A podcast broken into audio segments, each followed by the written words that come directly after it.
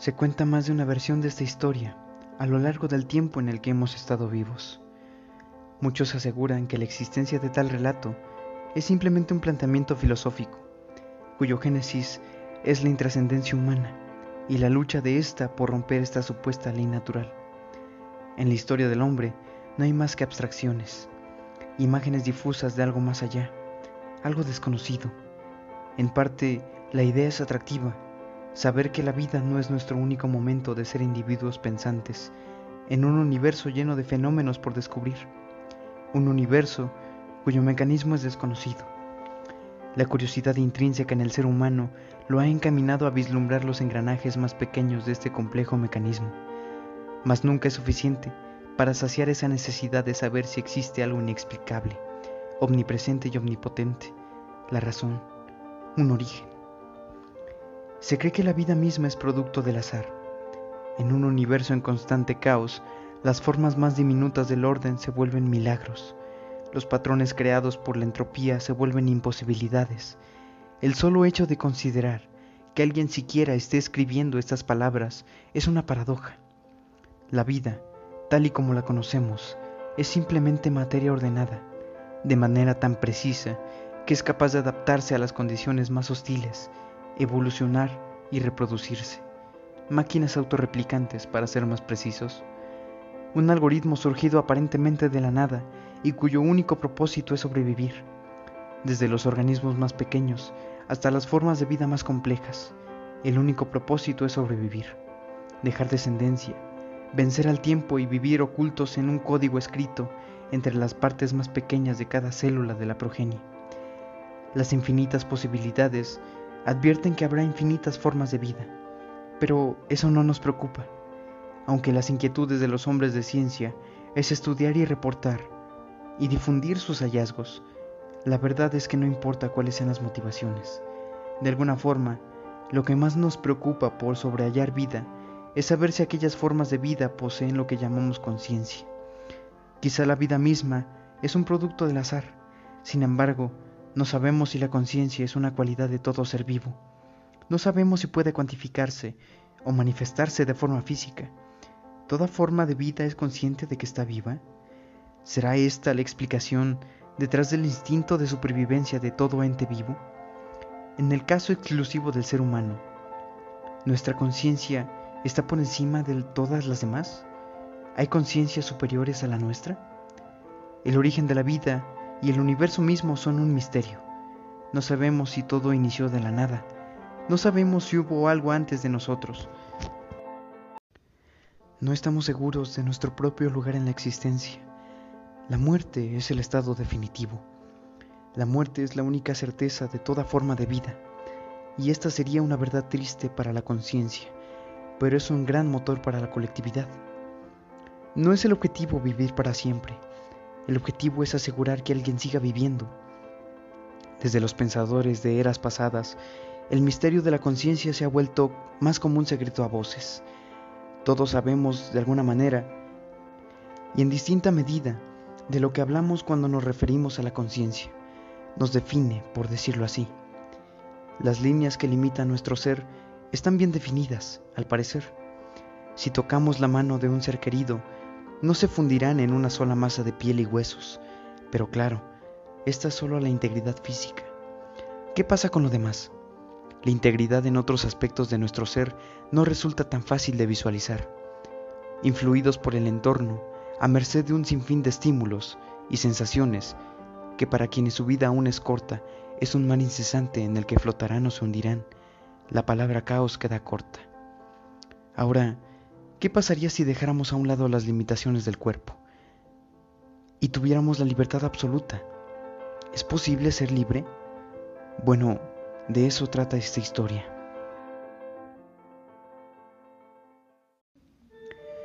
Hubo alguien nacido en algún punto de la historia de nuestra civilización, alguien cuya vida lo arrastró a conocer los hilos que mueven el universo.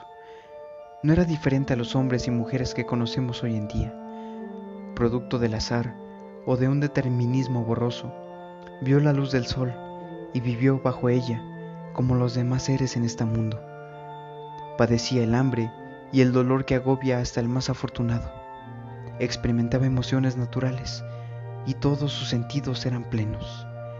A través de sus ojos podía percibir los suaves colores en el atardecer, el negro profundo en la noche, el gris de las tormentas y los destellos de los rayos que se aproximaban entre las nubes, el centellante brillo de las olas rompiendo contra la orilla y las largas costas infinitas, sus oídos, el regocijo del viento, entre los árboles, el cantar de las aves, la lluvia en la tierra seca, las voces de sus iguales, el correr del agua y el clamor de la vida a cada instante.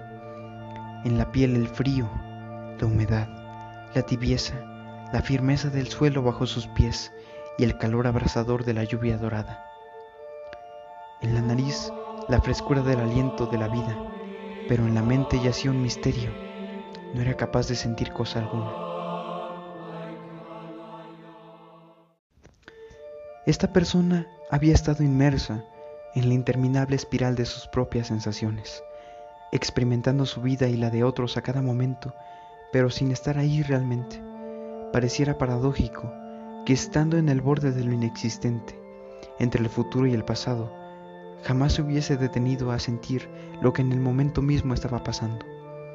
A su alrededor se agitaban, de una naturaleza fantasmal, fuerzas incontrolables y superiores, fuerzas a las que estaba totalmente a merced, y sin saberlo, empezó a germinar entre las paredes de su mente el miedo, un miedo paralizante, pero que a la vez era un gran motor.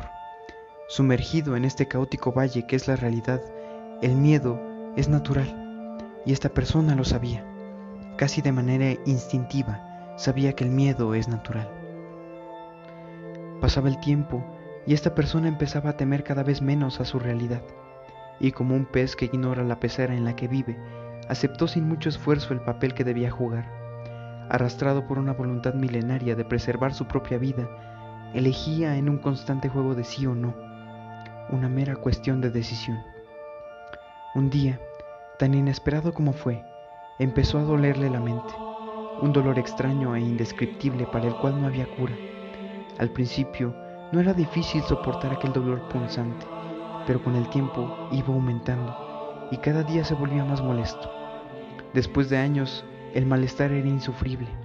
Intentó por todos los medios explicarle a sus iguales la situación, pero ninguno había experimentado tal mal, así que poco pudieron hacer. Al final, incapaces de entender el dolor y el sufrimiento, sus iguales le abandonaron a su suerte. La soledad agudizó el malestar. Esta persona sabía que el final de sus días estaba cerca sintió de nuevo con cada parte de su ser, pero todo aquello que alguna vez había estado ahí como una fiel compañía de lo que conocía, se tornó indiferente. Sus fuerzas se agotaron a cada instante y al final, bajo un cielo gris, se recostó. El cansancio era absoluto, pero no eran sus músculos, que aún podían continuar. No eran sus años de vida, pues si bien no era viejo, la juventud no relucía en él como antes. El desgaste era algo intangible, el dolor en la mente le había robado esa voluntad. Las dudas y las preguntas empezaron a brotar como las flores en un campo. Él cerraba los ojos poco a poco. El dolor seguía, pero ya no tenía la voluntad de mantenerse despierto para encararlo. ¿Por qué? se preguntaba, al tiempo en el que la luz se ocultaba por sus propios párpados. ¿Por qué? Se escuchó el último murmullo antes de que sus ojos se cerraran por completo.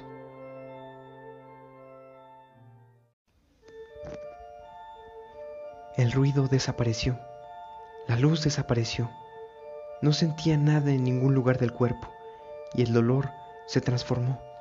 Sentía algo en la mente. La nada lo cubrió. Un manto negro parecía envolverlo.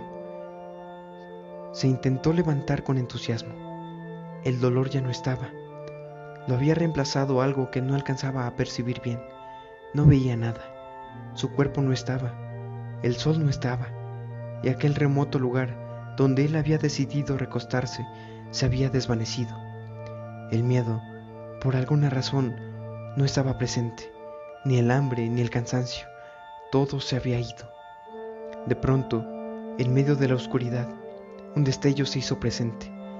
Apenas había alcanzado a verlo, pero ¿cómo? sus ojos no estaban. Bueno, eso no resultó importante. En un instante, aquel pequeño destello en la distancia se volvió de manera violenta en una gigante nube, más resplandeciente que el sol que conocía y de colores que jamás había visto.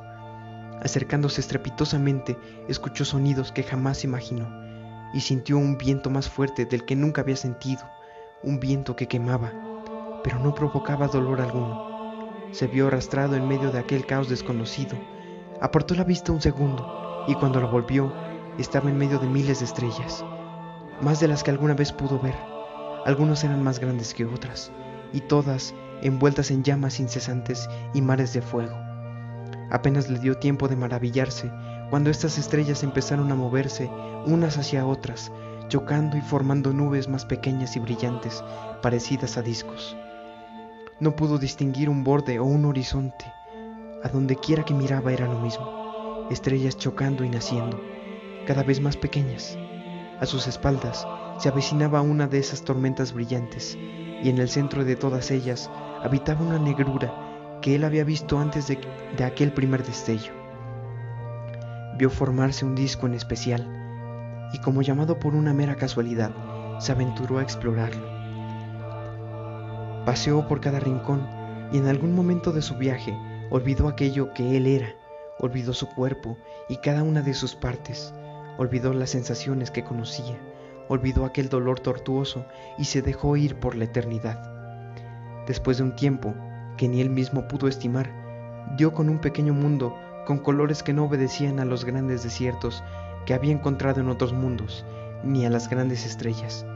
Colores que ya había olvidado, volvieron a despertar en él un dolor en alguna parte de su entidad, al principio muy pequeño, pero iba creciendo en intensidad mientras más se acercaba a aquel mundo para explorar.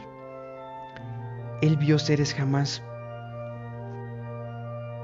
vistos, vio los cataclismos que los acabaron, vio al mundo en caos, vio el despertar de un ser que le parecía familiar, su evolución, presenció las grandes migraciones y las travesías de éste por todo el mundo, pero entre más veía, el, el dolor se acudizaba, sin embargo, la curiosidad era más fuerte. Vio levantarse imperios y los vio caer. Conoció, los secretos de los reyes y los héroes. Vio las grandes eras del progreso a la par en que el dolor menguaba su voluntad. Pudo distinguir entre vientos borrosos rostros que conocía, rostros de aquellos que solía llamar iguales, y antes de poder siquiera escapar hacia el infinito, las puertas de la eternidad se cerraron ante él. La negrura volvió a cubrirlo y todo se retiraba lentamente, como la marea de las costas. Pronto, de nuevo estuvo solo y una vez más el dolor desapareció, dejándose llevar por un instinto casi natural. Entró en ese manto negro. Abrió los ojos y el cielo ya era azul. Miró su cuerpo y empezó a reconocerse. Volvía a percibir la realidad. Miró a su alrededor y todo había vuelto. Incluso él miró al cielo sin entender completamente lo que había pasado. El dolor de la mente se marchó, aunque las memorias quedarían en él para siempre. Se dice que volvió con sus iguales, se dice que les contó lo que había visto en aquel sueño, se dice que una vez más ninguno fue capaz de entenderle. Aún así, era su voluntad que sus iguales conocieran el infinito. No se sabe exactamente la manera en que lo logró, pero es claro que aquí y ahora, estás escuchando las palabras que él pensaba decir. Así son aquellos que conocen una pequeña parte del infinito. Se dice que hay más y que solo pocos son escuchados, pero nada se pierde viendo de cara a la realidad, nada se pierde al conocer el infinito.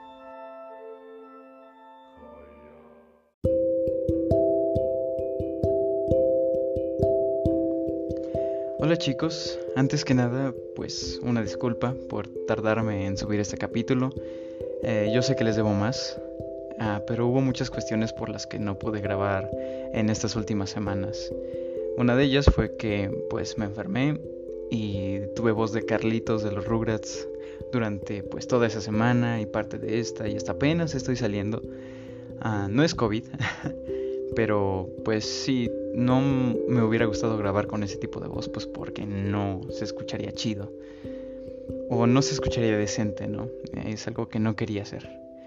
Y bueno, este, este texto ya lo tenía escrito, no todo, no lo tenía desarrollado, pero ya lo tenía por ahí desde hace mucho tiempo y dije, ¿por qué no? Lo continué, quise hacer una historia. Eh, todo esto surge a, a, partir de una TED Talk de una doctora, eh, creo que es eh, neuróloga, que se llama Jill Bolt Taylor. Ella estudia el cerebro, es una neuróloga. Entonces, lo empezó a estudiar porque su hermano sufre de esquizofrenia y hay una historia detrás, ¿no? Pero ella cuenta su experiencia en la TED Talk de cómo ella sufrió un derrame y cómo sus sentidos volaron, ¿no? Mm, o sea, fue como una experiencia psicodélica. Eh, a raíz de esto, yo pensé en hacer un cuento acerca de las ilusiones y los sentidos eh, y de las líneas que delimitan cada una de estas cosas o de estas características que nos que, eh, nos pertenecen como ser humano, que tenemos la capacidad de sentir cosas, de percibir la realidad y también tenemos la capacidad de imaginar en nuestra realidad cosas que no existen, intangibles. Y hay una línea muy delgada que delimita ambas cosas para el cerebro, porque pues el mecanismo del cerebro es simplemente interpretar, eh, traducir de un lenguaje a otro lo que percibimos.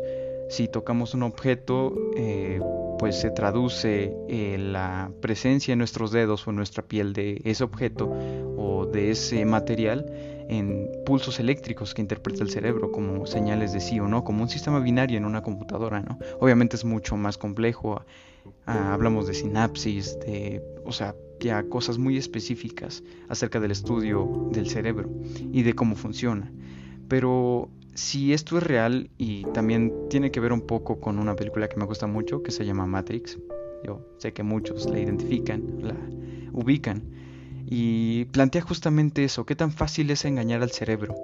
Esta chica o esta doctora, Jill Bottle o Bolt, no sé cómo se pronuncia exactamente, habla de su experiencia y del cómo cuando empezó a darle el derrame sintió cómo flotaba y cómo se disolvía, ¿no? Y cómo se recargó en una pared y de pronto ya no distinguía eh, dónde empezaba su brazo y dónde terminaba la pared, ¿no? Y eran una sola cosa.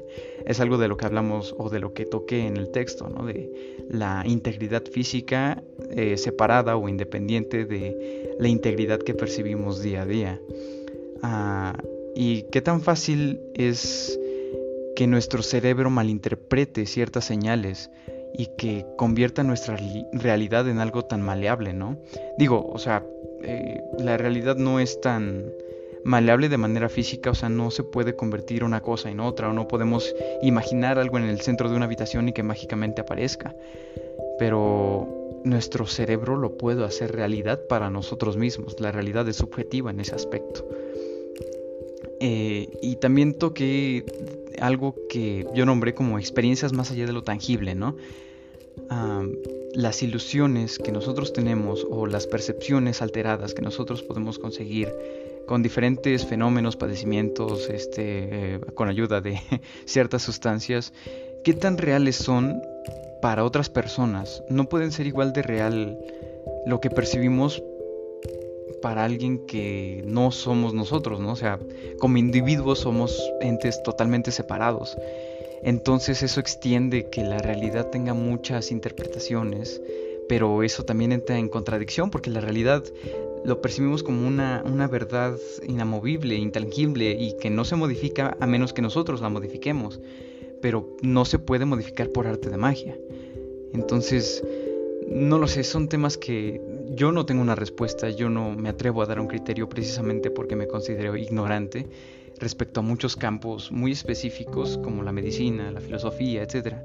Pero es algo que a mí me inquieta y me gustaría, no sé, tener a alguien que sí sepa de todas estas cosas y que las logre conciliar en un solo argumento, que me haga ah, ya no cuestionarme, sino eh, abarcar un poco más allá. Cuestionar sí, pero enfocado ya a una respuesta, ¿no? Yo lo vuelvo a repetir, no soy eh, nadie para emitir un juicio ni nada, simplemente expreso lo que yo en algún momento siento o percibo y pues es mi interpretación de la realidad, ¿no? Eh, y esto se extiende a los artistas, su percepción de la realidad. Yo creo que un artista es alguien o una conciencia que lucha no solo por trascender, sino por eh, intentar traducirle a los demás por medio de su arte el cómo él percibe la realidad, cómo su propia experiencia multisensorial se representa ya sea en un cuadro o en palabras o en una canción o en una melodía. Eh, un artista hace eso, eh, nos presenta su realidad de una manera muy pura por medio de un objeto o de un sonido o de sus propias palabras, ¿no? Eh, no sé, me fascina. es algo que me entusiasma mucho hablar y creo que, creo que ya me extendí un poco más. Creo que este sí va a ser un capítulo un poco largo. Digo, no estoy diciendo mucho, simplemente estoy poniendo las cosas sobre la mesa. Pero me, me, me mueve mucho este tipo de temas. Espero que, que, a ustedes también, no sé, les pique esa cosquilla, ese ímpetu de cuestionarse un poco más allá. Y sí, si te lo cuestionas de más llega a ser uh, un poco caótico. Tu mente te lleva a rincones que no imaginas y te lleva a preguntas que no vas a poder responder. Pero ahí radica la gracia, ¿no? La curiosidad intrínseca del ser humano. Y bueno, ya para terminar, espero que les haya gustado este texto. Ya empezaré a hacer un poco más largos los capítulos. Eh, ya veré si me atrevo a emitir un juicio, ya veré si me atrevo a investigar más a fondo, porque si no quiero permanecer en mi ignorancia. Pero también me gustaría que me dijeran qué clase de temas les interesan a ustedes así de este tipo para que yo pudiera, no sé, hacer un escrito respecto a eso, investigar y eh, en un capítulo de estos eh, darles contenido un poco más específico que aporte más que solo preguntas, ¿no? Pero bueno, espero que hayan disfrutado del texto, que al menos despierte en ustedes la curiosidad del ser humano que traemos todos. Y bueno, nos veremos en el siguiente capítulo. Pasen buena noche, yo estoy grabando esto en la noche. y si lo escuchan durante el día, tengan un buen día. Y bueno, ya sin más, nos vemos. Bye.